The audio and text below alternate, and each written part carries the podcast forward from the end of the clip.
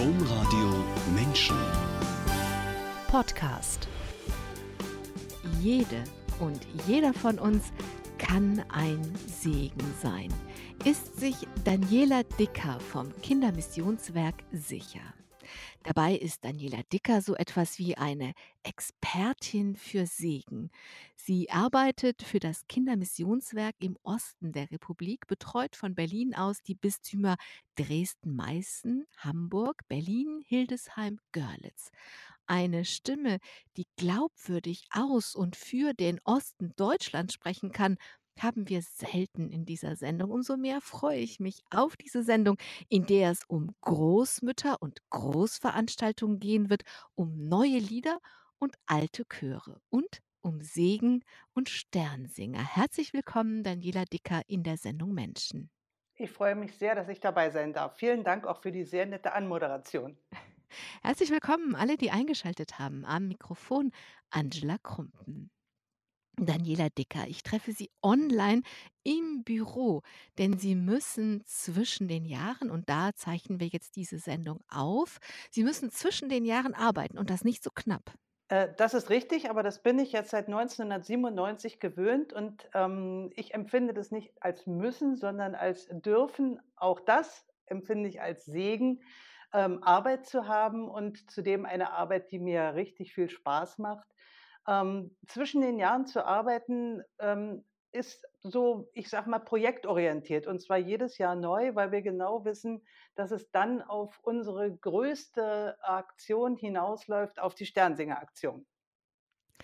Genau. Und wenn ich gesagt habe, dass Sie sind eine Expertin für Segen, dann liegt das natürlich auch daran, dass der Segen einer der zentralen Punkte in der Sternsingerbewegung ist. Da gehen Kinder, also in pandemiefreien Zeiten zumindest, von Haus zu Haus, bringen Segen und bitten um eine Spende für andere Kinder, die in Not sind.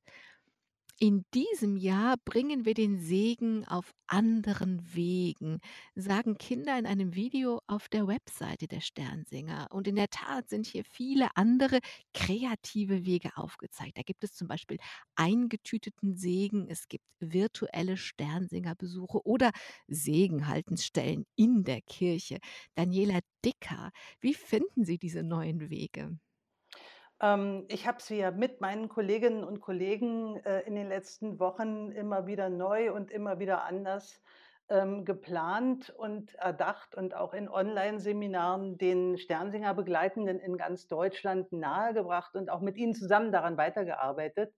Ähm, ich hätte nie gedacht, dass so viel Kreativität und Potenzial in den Menschen steckt, die mit großer Begeisterung ähm, jede neue Situation angenommen haben und gesagt haben, okay, dann können wir das eine nicht machen, äh, dann machen wir halt das andere.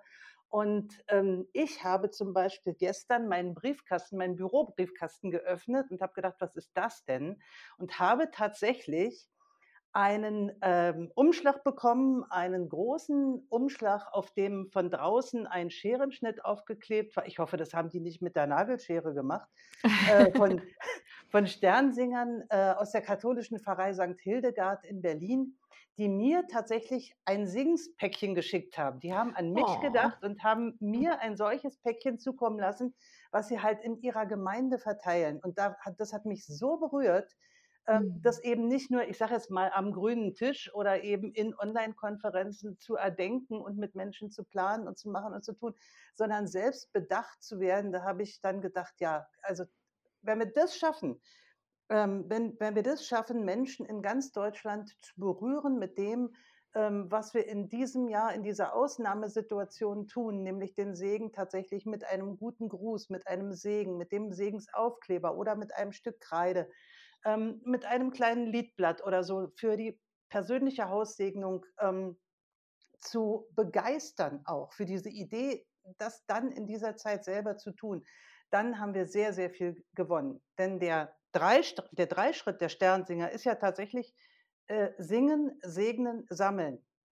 Und ähm, das ist aber, ich weiß gar nicht, warum wir es immer wieder in dieser Reihenfolge sagen, aber wir haben in diesem Jahr auch wirklich klar den Fokus darauf gelegt, dass wir gesagt haben, das Allerwichtigste ist, dass auch in dieser Zeit und besonders in dieser Zeit der Segen zu den Menschen kommt. Alles andere Ich, wird sich ergeben. Ich glaube, wenn es nur ums Singen und ums Sammeln ginge, dann na dann hätte es würde es vielleicht auch funktionieren, aber es hätte ja 'n völlig anderen Charakter, wenn in der Mitte nicht der Segen stünde.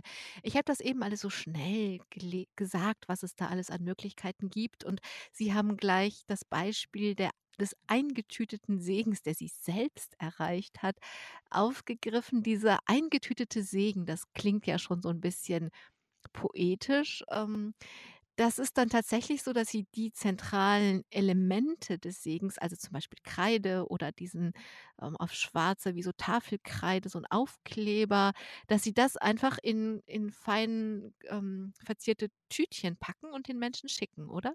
Genau, ähm, und zwar auch das wieder mit mit großer Kreativität. Ich habe neulich 'n, äh, Foto bekommen aus Sankt Konrad, äh, hier ein, äh, Pfarrei in Brandenburg. Die haben mir 'n Foto geschickt, wie sie selber dabei sind, Butterbrottüten, ähm, mit, äh, selbstgemachten Sternen, ähm, zu verzieren. Also einfach, wo die mir auch zeigen: „Hallo, wir haben eure Idee aufgegriffen. Wir wir machen das jetzt und wir sorgen dafür, dass die Menschen vor Ort in unserem Pfarrsprengel, ähm, den Segen auf jeden Fall bekommen, kontaktlos, ohne Gefährdung für die Kinder oder für die Gesegneten, für die für die normalerweise Besuchten.“ Ähm, ich weiß auch, dass viele andere jetzt dabei sind, genau solche Päckchen zu packen. Ähm, viele, äh, drehen auch Videos in ihren Kirchen, damit die Kinder mit Abstand die Segenssprüche sagen können, stellen sie auf ihrer, ähm, Gemeinde-Homepage online. Und, ähm, das da steckt so viel Kreativität und so viel Neues drin. Viele berichten uns auch: „Ich habe mich noch nie mit so was beschäftigt, aber jetzt muss ich's endlich mal wagen, jetzt muss ich's endlich mal machen“, und sind dann völlig begeistert von dem, was dabei rauskommt. Also, wenn Sie weiter so sprechen, dann wird's demnächst den Segen immer digital geben. Sie kli Sie klingen so begeistert von dem, was als Plan B einfach von der Pandemie erzwungen worden ist. Was man aber, glaube ich, dazu sagen muss, mir ist das aufgefallen, weil ich ja selber damit konfrontiert war, dass ich entweder lerne, wie das alles online geht oder meinen Beruf nicht weiter ausführen kann, ähm, dass Sie das sehr menschenfreundlich gestalten, sage ich mal. Also, ich habe zum Beispiel gefunden, da ging es um eine zentrale Online-Veranstaltung am 7. November, an dem Sie viel zusammengearbeitet haben, dass Sie eine Zeit vorher eingeräumt haben, in der sich die Menschen angeleitet mit dem Tool verb äh, vertraut machen konnten. Das habe ich tatsächlich in all den Monaten so noch nie erlebt und das macht ja 'n Unterschied, wenn Sie das anbieten, dass man sich damit vertraut machen kann. Dann kann man auch eher in dieses unbekannte Gewässer sich stürzen. Daniela Dicker, mit bisschen Blick auf die Uhr würde ich gerne auf einmal kurz zum Anfang des Jahres kommen, denn Sie schreiben und texten viele Lieder, da kommen wir gleich noch zu. Und Anfang des Jahres haben Sie eines über Segen geschrieben: „Von heute aus könnte es nicht aktueller sein.“ Was wollten Sie Anfang des Jahres, als Corona weit weg in Wuhan war was wollten Sie ausdrücken? Ähm, ganz merkwürdig. Also, mir kommen ja so Liedideen, äh, sowohl Text aus als auch Melodie in den merkwürdigsten Situationen. Also, am am schlimmsten ist es, wenn's mir irgendwie beim Einkaufen einfällt oder so, wo so gar keine Mhm. Ruhe ist, weil ich alles, was mir einfällt, immer in mein Handy gleich, äh, reinspreche oder im besten Fall reinsinge. Da muss ich immer schnell 'n ruhigen Ort suchen. Und ich hatte tatsächlich, ähm, äh, völlig anlassfrei diese diese Zeile im Kopf, dieses: „Wollt ihr mit uns die Welt verändern, mit uns ein Segen sein?“ Die Frage und auch gleich die Antwort darauf: „Ihr könnt mit uns die Welt verändern, mit uns ein Segen sein.“ Ähm, ich glaube, dass Sternsinger da war tatsächlich in meinem Kopf noch noch gar nix von Corona. Ich glaube, dass Sternsinger nicht nur, ähm, für ihre Altersgenossen eine niedrigschwellige Aktion sind und anbieten, wo wo jeder einfach mitmachen kann, wo jeder die Welt verändern kann, sondern Sternsinger bieten eben auch all den Menschen, die sie besuchen, die sie auf ihrem Weg treffen und berühren, ähm, die Möglichkeit, die Welt ein Stück besser zu machen. Und das, ohne dass man sich großartig anstrengen muss, sondern man weiß einfach, das sind Kinder, die sich für andere Kinder einsetzen, die will ich unterstützen. Und das das sollte dieses Lied ausdrücken, dass wir auf unserem Weg, wir Sternsinger dass wir das ja gar nicht alleine machen können, sondern wir brauchen all die anderen. Wir brauchen die Begleitenden, wir brauchen die Spenderinnen und Spender, wir brauchen die Menschen, die auch die Sternsinger im Gebet unterstützen. Und ohne all die geht es nicht und mit all denen zusammen können wir die Welt verändern. Da bin ich ganz zuversichtlich. Daniela Dicker, dann schauen wir doch mal, wie Sie dieser Segen, der Sie jetzt für die Welt sind, geworden sind. Dazu brauchen wir Ihre beiden Großmütter. Beides waren Geflüchtete, die eine aus Oberschlesien, die andere aus Ostpreußen, und beide spielen in ihrem Leben eine Rolle und keine kleine Rolle. Ich frage mal so, haben diese Großmütter Sie gesegnet? Ich bin mir ganz sicher, dass sie das getan haben. Ähm, jetzt so in dem Also ich dass meine ich nicht ich mich meine nicht wörtlich ich meine Ah, nicht okay. wörtlich, ob ich sondern ich meine es im übertragenen Sinn, ob Sie ihnen einen Segen mit auf den Weg gegeben haben. Hm, ich ich bin mir sicher, dass, äh, jeder Mensch, der einem anderen Menschen Gutes will und Gutes tut, für den anderen ein Segen ist.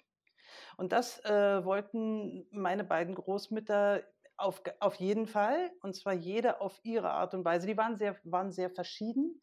Die eine war, ähm, eine Frau, die tatsächlich in Berlin, in der Stadt, in Schöneberg, äh, gelebt hat, ähm, Kriegs äh, Kriegswitwe war, ihre Kinder alleine großgezogen hat.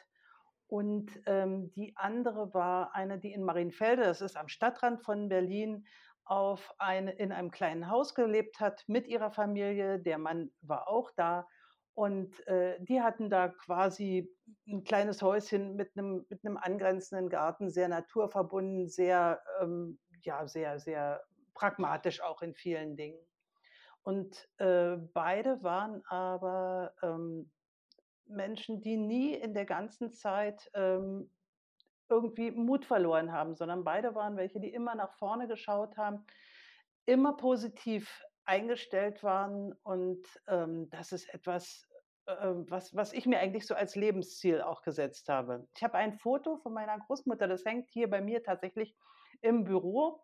Ähm, da da sitzt sie auf einem alten, ähm, ich glaube 20 mal überstrichenen Holzstuhl vor ihrem Schuppen im äh, im Garten, schält Äpfel oder Birnen, hat so 'ne hat so 'ne Emailleschüssel aufm Schoß, 'ne Kittelschürze an und lacht aus vollem Hals. Das ist mein absolutes Lieblingsbild. Und das ist so 'n ich finde, das ist so 'n Ziel im Leben, so zu werden, einfach zufrieden zu sein, äh, mit dem, was man hat, was einem geschenkt ist, was man darf, was man kann, ähm, und den Humor nicht zu verlieren. Ihre Eltern haben hart und auch viel gearbeitet. Sie haben deswegen früh kochen gelernt und ich habe deswegen ein neues Gericht kennengelernt, denn Sie haben Nudeln mit Zucker gekocht. Das klingt irgendwie eklig und wie 'n Kindertraum gleichzeitig. Das ist perfekt. Also, Entschuldigung, ich ich wusste gar nicht, dass man das nicht kennt. Wenn Sie wenn Sie an einem Tag Nudeln mit Tomatensoße machen, Okay. ähm, dann bleiben eindeutig Makkaroni übrig. Und in unserem Vorgespräch bin ich dann drauf gekommen, dass ich gemerkt habe, dass Makkaroni irgendwie out sind. Also, wir haben früher eigentlich nur Makkaroni gegessen. Das sind die Nudeln mit dem Loch in der Mitte. Mhm, ich Ähm, weiß. und wenn man genug davon gekocht hat beim 1. Mal, waren halt für den nächsten Tag noch welche übrig. Die kann man dann im Sieb mit der Schere klein äh, damit's nicht so 'ne Sauerei gibt. Und dann brät man die schön mit Butter an, dann kommen 'n paar ähm, kommen 'n paar, ähm, na bisschen bisschen Zucker rauf und, äh, Semmelbrösel, aber auch ganz wenig nur. Und dann wird es so knusprig angebraten in der Pfanne und dann freut man sich auf den 2. Tag, wenn man grade Nudeln mit Tomate mit Tomatensoße isst. Also, karamellisierte Makkaroni, karamellisierte, klein geschnittene Makkaroni. Im Prinzip ja. Ihre Mutter war eigentlich Putzmacherin, hat also Hüte hergestellt. Weil das mit kleinen Kindern in Heimarbeit ein bisschen schwieriges Kunststück ist, hat Ihre Mutter umgesattelt und ich lasse jetzt hier 'n paar Stationen aus, weil sie hat über unterschiedliche Dinge umgesattelt, ist aber letztendlich Katechetin geworden. Ja, also, umgesattelt, ähm, es ist tatsächlich so, dass meine Mutter die Arbeit, die sich ihr angeboten hat, auch gemacht hat dazwischen, ja? Also und, ähm, aus dieser ähm, aus dieser Zeit heraus ist sie dann angesprochen worden als aktives Gemeindemitglied bei uns in Berlin, ähm meine Eltern waren beide aktive Gemeindemitglieder. Wir waren natürlich auch in der Kirche, mein Bruder Ministrant. Ich durfte ja nicht. Äh, wir hatten ja damals Kardinal Meissner und Kardinal Meissner hat gesagt, er wünscht nicht, dass Mädchen Ministranten sind und so durften wir das dann auch nicht werden. Diese Erfahrung durfte ich also nie machen.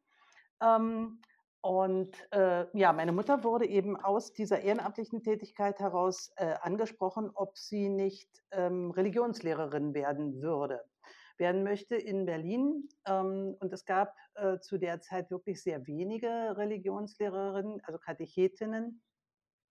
Ähm, das war damit verbunden, dass sie, dass sie tatsächlich sozusagen mit dem Beginn ihrer Ausbildung an der Theologisch-Pädagogischen Akademie mit dem Würzburger Fernkurs auch direkt anfangen konnte zu unterrichten.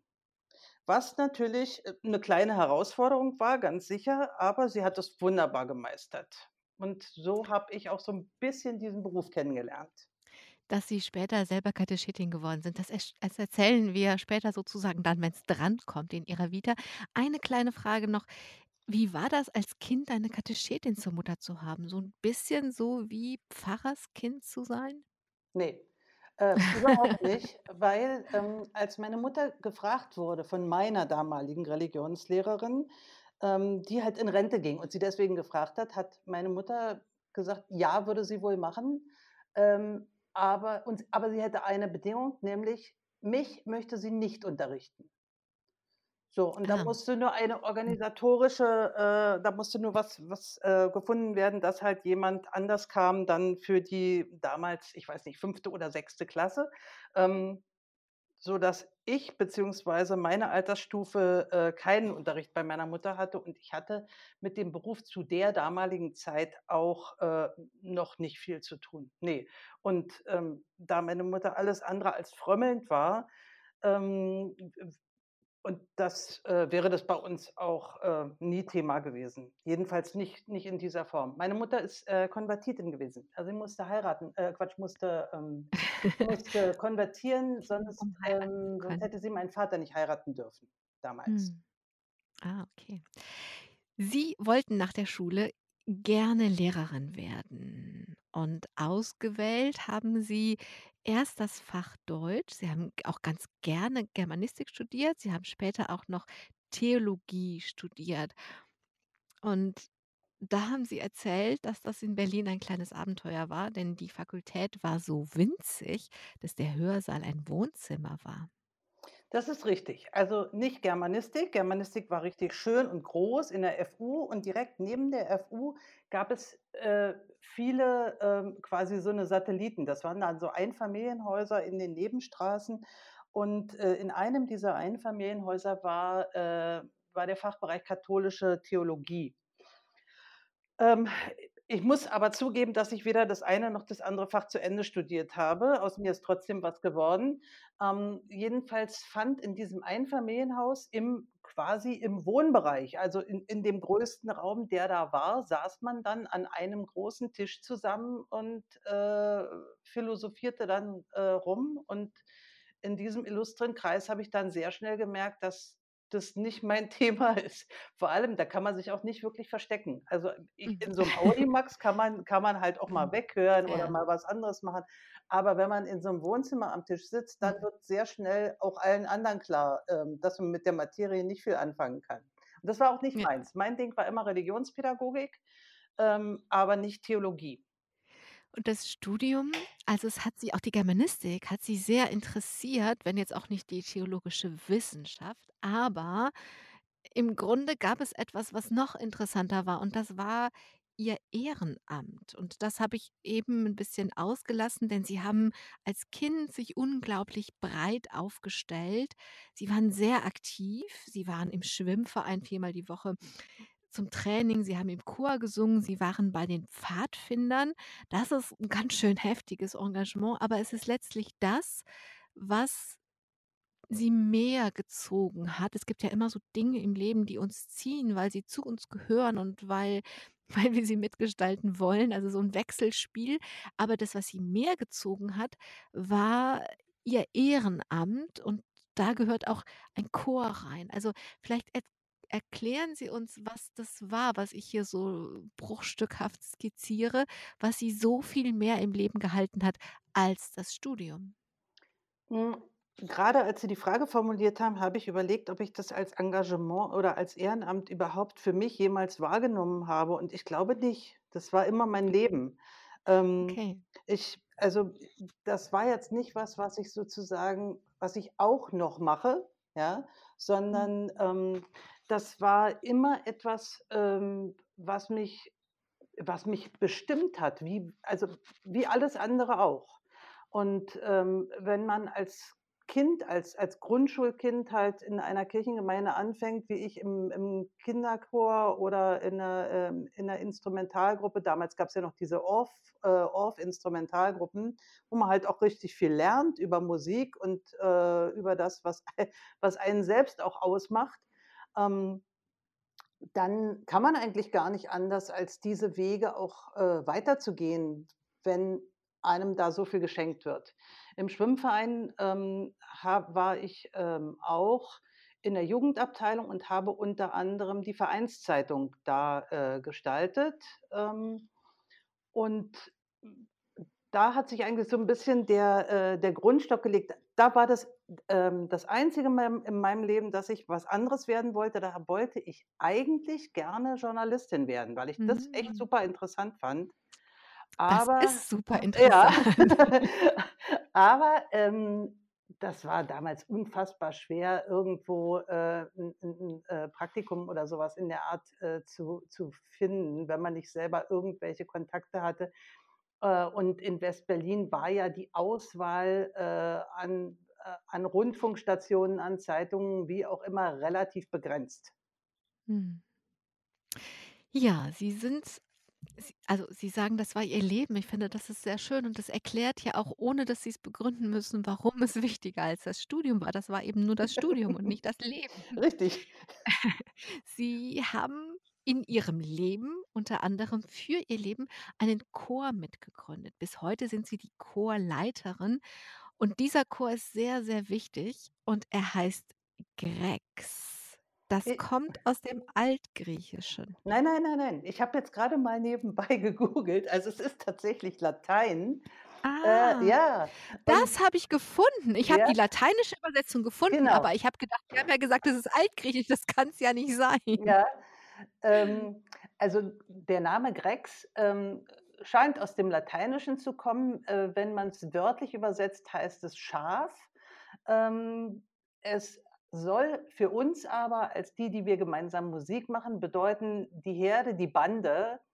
Und, äh, unser ehemaliger Erzbischof von Berlin, Kardinal Sterdzinski, hat bei jedem wirklich ungelogen, bei jedem Gottesdienst, den wir mit ihm gemeinsam gestaltet haben, hat er uns begrüßt, sehr nett, und hat dann gefragt: „Wissen Sie eigentlich, was Grex heißt?“ So. Ähm, ja, Ja, Herr dann Kardinal, vom letzten Mal vom noch. letzten Mal noch. Ja, man will ja nicht unhöflich sein. Ähm, ja, also, es, äh, scheint zumindest, ähm, unter Kardinälen ein ein, äh, gebräuchliches Wort zu sein. Wir haben, äh, uns immer als als Bande, als Herde auch verstanden und sind als solche auch tatsächlich, ähm, bis heute zusammengeblieben. Ein Großteil, ähm, derer, die also, wir sind heutzutage sind wir tatsächlich nur 8 Leute und, äh, schauen auf eine gemeinsame Vergangenheit zurück, die eben tatsächlich geprägt ist vom gemeinsamen Musizieren. Wir waren gemeinsam bei den, äh, Pfadfindern und, äh, freuen uns darüber, dass wir so viel Leben teilen konnten in den vergangenen 40 Jahren. Und verstehen sich durchaus auch als Gemeinschaft, also, jetzt nicht als 'ne feste Gemeinschaft, aber als eine, in der man nicht nur zusammen singt, sondern auch das Leben teilt und und auch indem das indem das, worüber Sie singen, nicht irgendwas Zufälliges ist, weil Sie zufällig eben, ähm, diese Lieder irgendwann mal kennengelernt haben, sondern was sehr Zentrales und einer aus Ihrer Mitte ist zum Beispiel Zisterzienserpater geworden. Richtig. Ähm, leider ist er nicht mehr in Deutschland, äh, sonst würde ich, ähm, sehr gerne weiter mit ihm Musik machen, aber immer wenn es sich irgendwie ergibt, fahre ich tatsächlich, äh, nach Wiener Neustadt und, äh, feiere dort Gottesdienst mit ihm. Dann darf ich die Musik machen, er hält den Gottesdienst oder wenn es bei uns im Kreis besondere Gelegenheiten gibt, ähm, zum Beispiel eine Silberhochzeit oder so, dann kommt er zu uns nach Berlin und feiert mit uns diesen Gottesdienst. Daniela Dicker, Sie haben das eben schon gesagt. Sie sind Ihrer Mutter gefolgt und Katechetin geworden.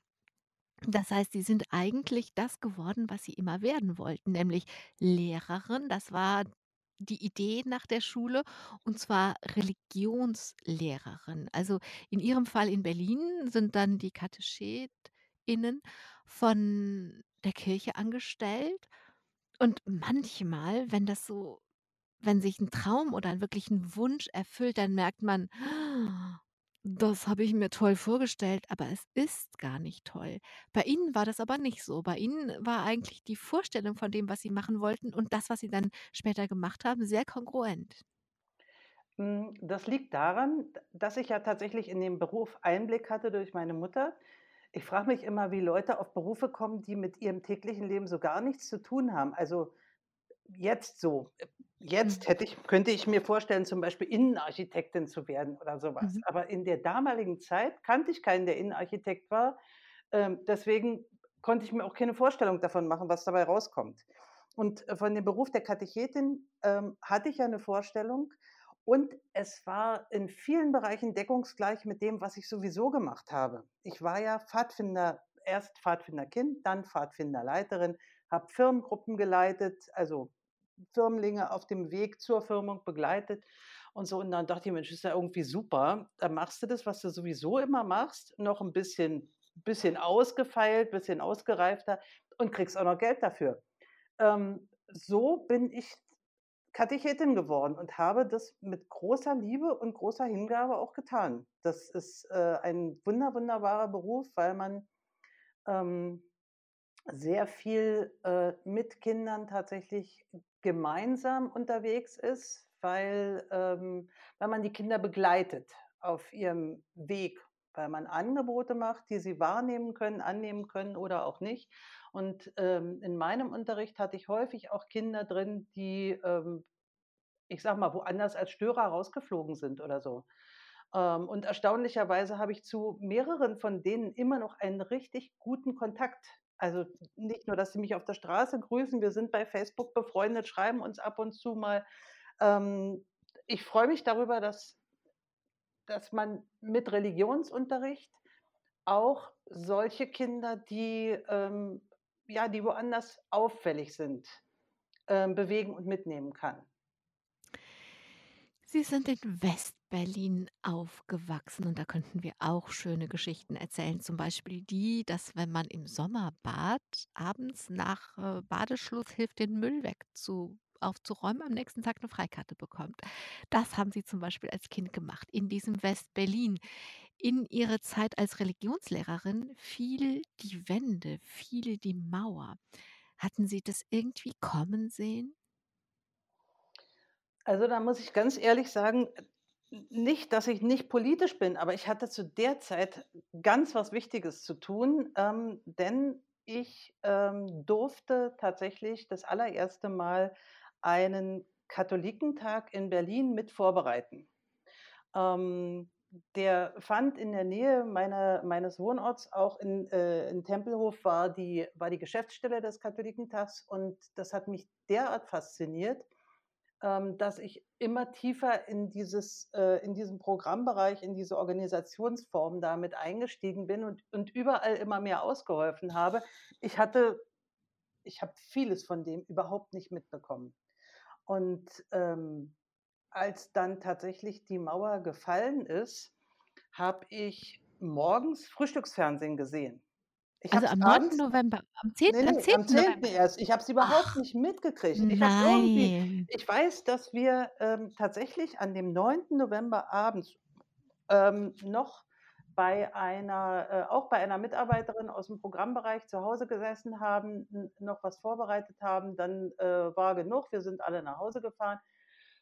Ja, mein Gott, also, zu der Zeit gab's halt keine Handys und nix. Das muss man ja also, man muss sich das auch mal verge vergegenwärtigen, wie wie, äh wie hat man Dinge zur Kenntnis bekommen oder genommen? Und an diesem Tag ähm, habe ich tatsächlich nicht mehr ferngesehen oder irgendwie was, keine Ahnung. Jedenfalls habe ich am nächsten Tag Frühstücksfernsehen gesehen, habe dann heulend vorm Fernseher gesessen Mhm. und habe gedacht, und dass mir das passieren darf und habe bei meinen Eltern angerufen, worauf ich eine völlig verschlafene Mutter am Telefon habe und sie und Die es auch nicht sagte mitbekommen hatte? natürlich, und dann sagt die: „Na, rat mal, wo wir gerade herkommen.“ Wir Ah. sind grad erst ins Bett gegangen. Also, das Ah. nehme ich ihr bis heute übel, dass sie mich nicht angerufen hat, ehrlich. Ja, das Ja. verstehe ich. Das verstehe ich.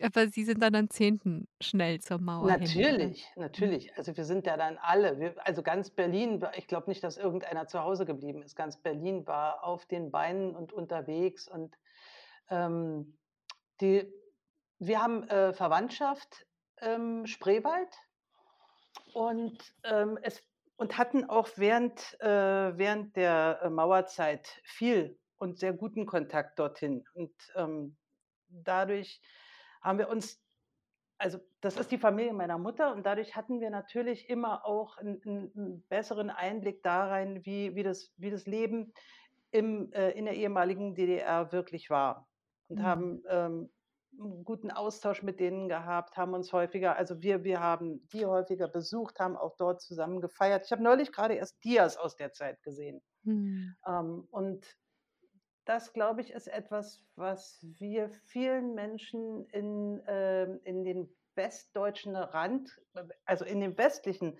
Randgegenden einfach auch voraus hatten, dass uns die DDR auch in der Mauerzeit näher war, dass wir Mhm. 'n anderen Bezug dazu hatten. Das glaube ich sofort. Ich habe im Februar 1990 ein Praktikum beim Sender Freies Berlin gemacht und ich kann mich erinnern, dass das anrührendste Bild aus diesen ganzen Wochen eines war, wo ein kleines, vielleicht zwei dreijähriges Mädchen durch ein Loch in der Mauer immer hin und her krabbelte. Vom Westen in den Osten, von Osten in den Westen. Und es war so da stand halt noch viel Mauer, es war schon viel rausgemeißelt, aber an einer Stelle gab's halt irgendwie so 'n ja, so 'n Loch mit 'nem Durchmesser von 'nem Meter oder so und da da kletterte dieses Mädchen immer durch. Und ich fand das so zauberhaft, dass ein Kind, ohne in Gefahr zu sein, von der einen auf die andere Seite wechseln konnte. Ähm, das das ist etwas, was also, wir sind ja damit aufgewachsen, dass die Mauer um uns rum war. Ja. Ähm es ist so, dass man das nicht nicht wirklich wahrnimmt. Wenn wenn in diesem, ich sage jetzt mal, man man kann es als eingezäunten Bereich bezeichnen, aber es ist auch 'ne Form von von geschütztem Bereich. Wenn in innerhalb dieses geschützten Bereichs all das möglich ist, was man sich was man sich wünscht, ähm, wa was man leben will, ähm, dann, ähm, empfindet man's gar nicht als derart unangenehm. Aber meine Großmutter, die in Marienfelde wohnte am Stadtrand, deren Haus stand tatsächlich in der Nähe der Mauer. Ähm, und ich kann mich erinnern, dass wir als Kinder auf einen Apfelbaum gestiegen sind und, äh, Grenzer geschossen haben von der anderen Seite. Ähm, das sind halt das sind, ähm, Erinnerungen, von denen ich glaube, dass viele von uns die tatsächlich gemacht haben. Das war sicher nicht, dass die auf die Kinder geschossen haben, sondern einfach nur, äh, auch als als Machtdemonstration, ja? Mhm.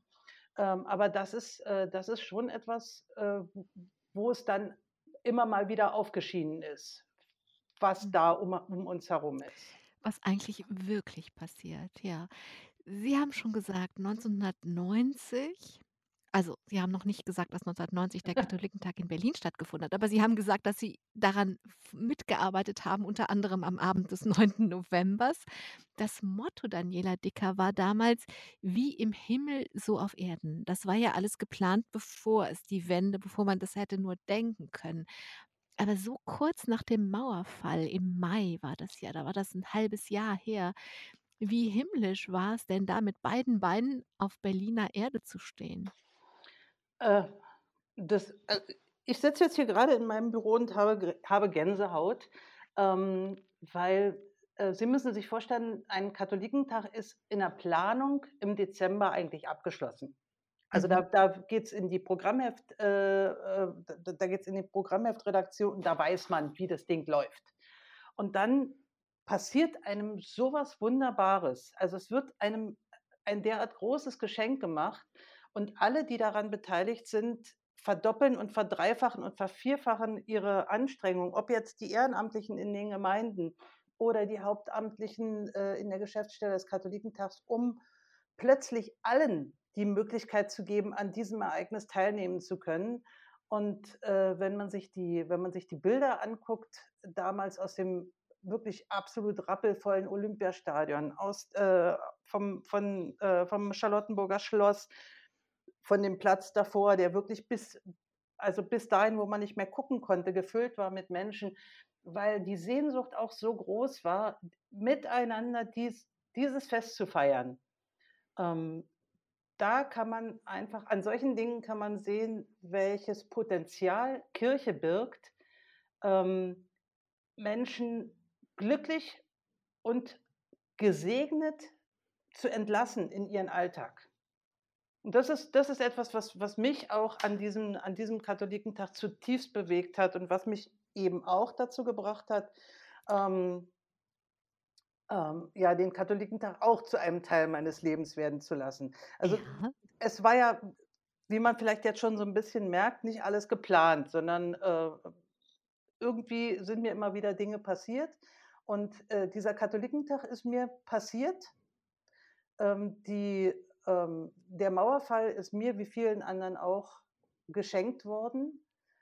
Und ähm, der Katholikentag hat halt dazu geführt, dass ja auch wieder so eine kleine Wendung in meinem Leben eingetreten ist, die, die ich nicht selbst herbeigeführt habe. Die Sie dann aber sehr gerne mit diese Wände haben Sie wie mit so 'nem Kanu, das durch 'ne Schnelle fährt, gerne mitgenommen. Aber bevor wir dazu kommen, dass Sie dann nach Karlsruhe gegangen sind, darum geht es nämlich, ähm, ein eine einen Satz dazu oder eine Frage dazu, so Katholiken oder auch Kirchentage sind ja wie 'n Festival. Das sind Ausnahmetage, es sind auch Festtage, so haben Sie's grade gesagt, aber so 'n Festival, ne, so 'n Wacken im Schlamm oder so, das muss man mögen und es mag nicht jeder auf 'n Festival gehen. Zu Ihnen passt es aber, oder? So 'ne Festivalkultur. Erstens ja, erstens diese Festivalkultur passt auf jeden Fall zu mir und zweitens ist es so, dass ich unglaublich gerne projektorientiert arbeite.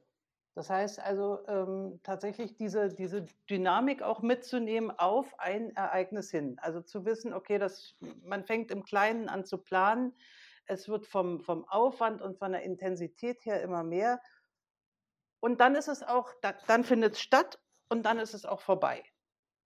Mhm. Und also, ich falle da nicht in so 'n Loch, sondern ich gucke dann: „Was machen wir jetzt als Nächstes?“ Also, nach dem Katholikentag in Berlin oder währenddessen, das weiß ich nicht, ist auch egal, kam die Anfrage, ob Sie das nicht weitermachen wollen, und zwar hauptberuflich, und zwar für das nächste Projekt 2 Jahre später, den Katholikentag in Karlsruhe. Und Sie haben schon gesagt, das war eine Wende. Sie haben diese Stromschnelle genommen. Sie sind dann mit nach Karlsruhe gegangen. Das heißt aber, Sie sind zum ersten Mal aus Westberlin rausgegangen. Wie war's denn, nach Westberlin auf einmal in einer westdeutschen Kleinstadt zu leben? Na, das lassen Sie mal die Karlsru die Karlsruher nicht hören. Also, die die würden mich nicht Mittelstadt, als Großstadt, egal. Es ist nicht Berlin. Richtig. Also, es ist so, ähm Tempelhof, der Bezirk, in dem ich wohne, hatte zu Mhm. der Zeit so viel Einwohner wie Karlsruhe. Sehen Sie? Also, nur so als Vergleich. Aber Ja. jetzt muss man wissen, dass der Berliner an sich nicht in ganz Berlin lebt, sondern der Berliner an sich lebt in seinem Kiez, also der echte Berliner. Und der Mhm. geht auch eigentlich nicht aus seinem Kiez raus. Das heißt, der Berliner an sich lebt tatsächlich auch in so einer Art Klein Kleinkosmos. Der der hat zwar die Möglichkeit, woanders hinzufahren, an den Kudamm oder eben auch mal in in große, interessante, äh, Veranstaltungen zu gehen oder sowas, aber das macht man ja nun auch nicht alle Tage. Und, äh, das normale Leben spielt sich da ab, wo man äh, wo man wohnt. Ja, also die die wenigsten nehmen Berlin als Ganzes wahr, dafür ist es einfach auch viel zu groß. Man braucht ja 1,5 Stunden, um um von unten nach oben oder von rechts nach Mhm. links zu kommen.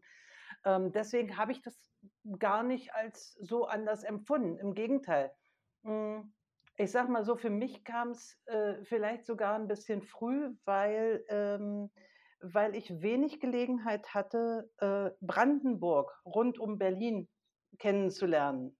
Ja, die Mauer war ja grade erst gefallen und dann begann ja sozusagen für die für die für die Westberliner auch die die Entdeckerzeit. Also, einfach zu gucken: „Mensch, was ist 'n da alles um uns rum? Was ist uns denn da alles geschenkt worden?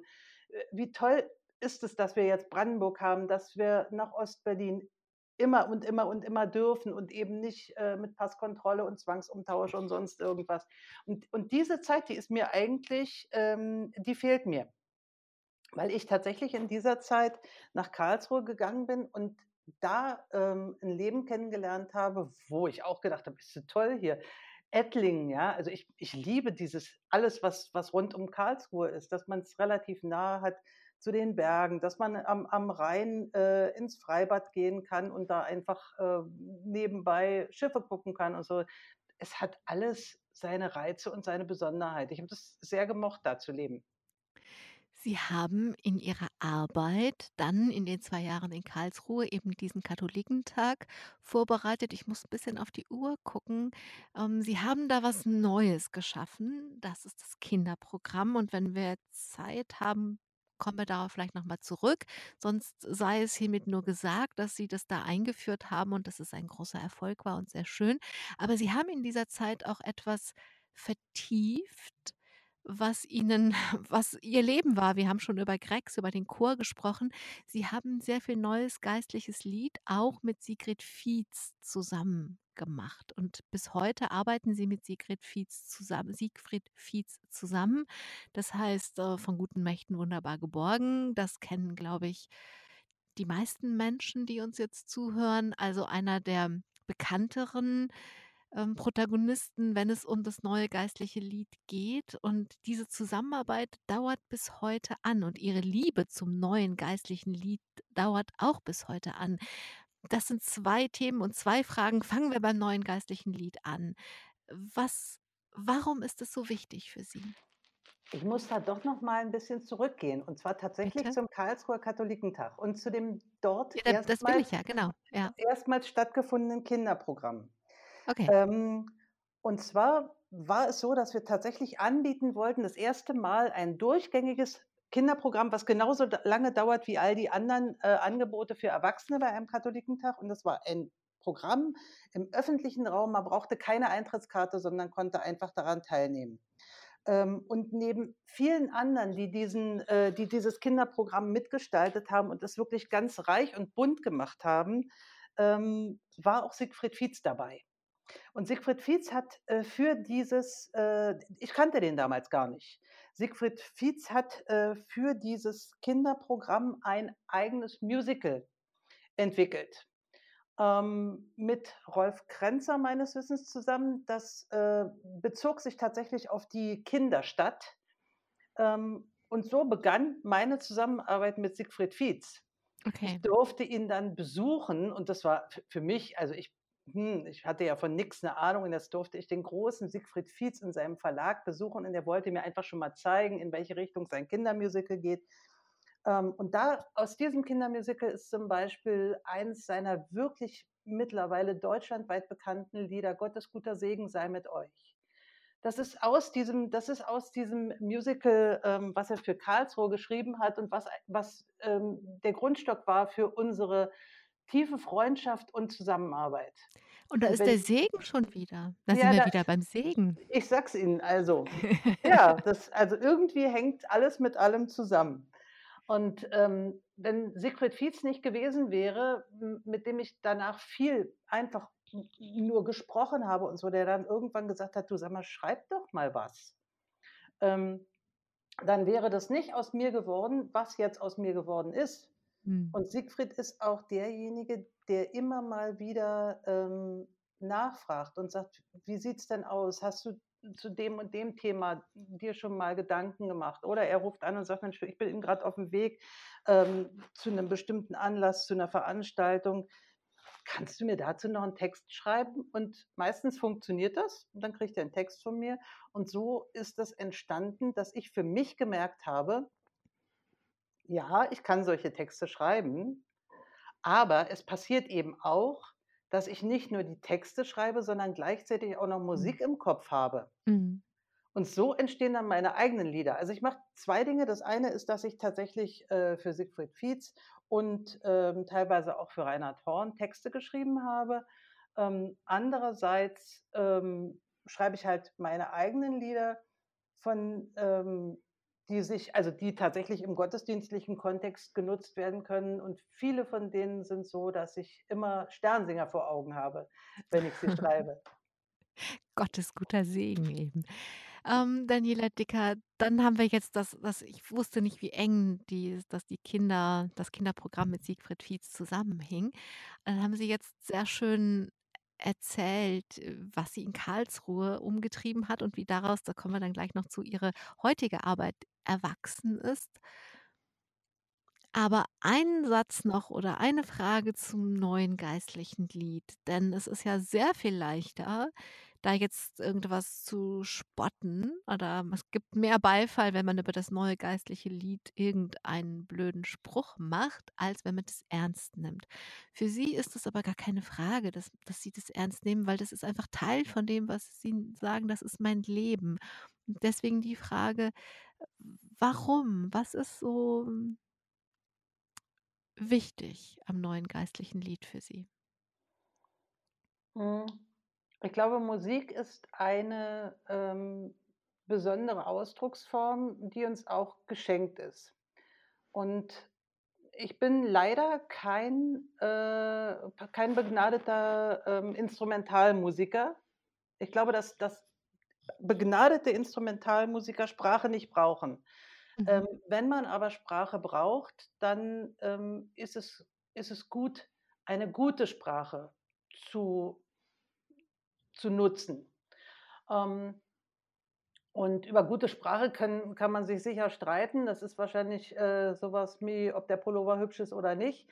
Ähm, aber es gibt für das sogenannte neue geistliche Lied das ist es ja nun wahrlich nicht mehr, das ist ja jetzt 50 Mhm. Jahre alt. Mhm. Ähm, es gibt ja für das sogenannte geistliche Lied viele Menschen, die sich von diesen Texten, von dieser Sprache anders anrühren und mitnehmen lassen als äh, als von anderer Musik, als von manchen Liedern aus'm Gotteslob. Ich mag viele Lieder, die im Gotteslob stehen, also auch von den von den Alten, jetzt nicht nicht Dinge, die jetzt da, ähm, aus dem NGL-Bereich neu dazugekommen sind. Aber ich glaube, dass die dass die Sprache, ähm, vom neuen geistlichen Lied, äh, das ist, was die Menschen berührt. Ähm, und da geht's gar nicht um die Instrumentierung. Man kann auch „Fest soll mein Taufbund immer stehen“, äh, mit 'ner Band gut intonieren. Da braucht man Mhm. keine Orgel für. Mhm. Ähm, man kann man kann alles gut und sauber rüberbringen, wenn man mit Respekt an ein Lied rangeht. Ähm, aber ich glaube, es ist tatsächlich es ist die Sprache, die die Menschen berührt und mitnimmt und warum es immer noch, äh, NGL eine so große Fangemeinde hat. Das heißt, das jetzt äh, jetzt erklären Sie, warum Sie glauben, dass andere Menschen das äh, denen das neue das sogenannte neue geistliche Lied nah ist, aber gilt das auch für Sie selbst? Das Dass gilt es die auch Sprache ist?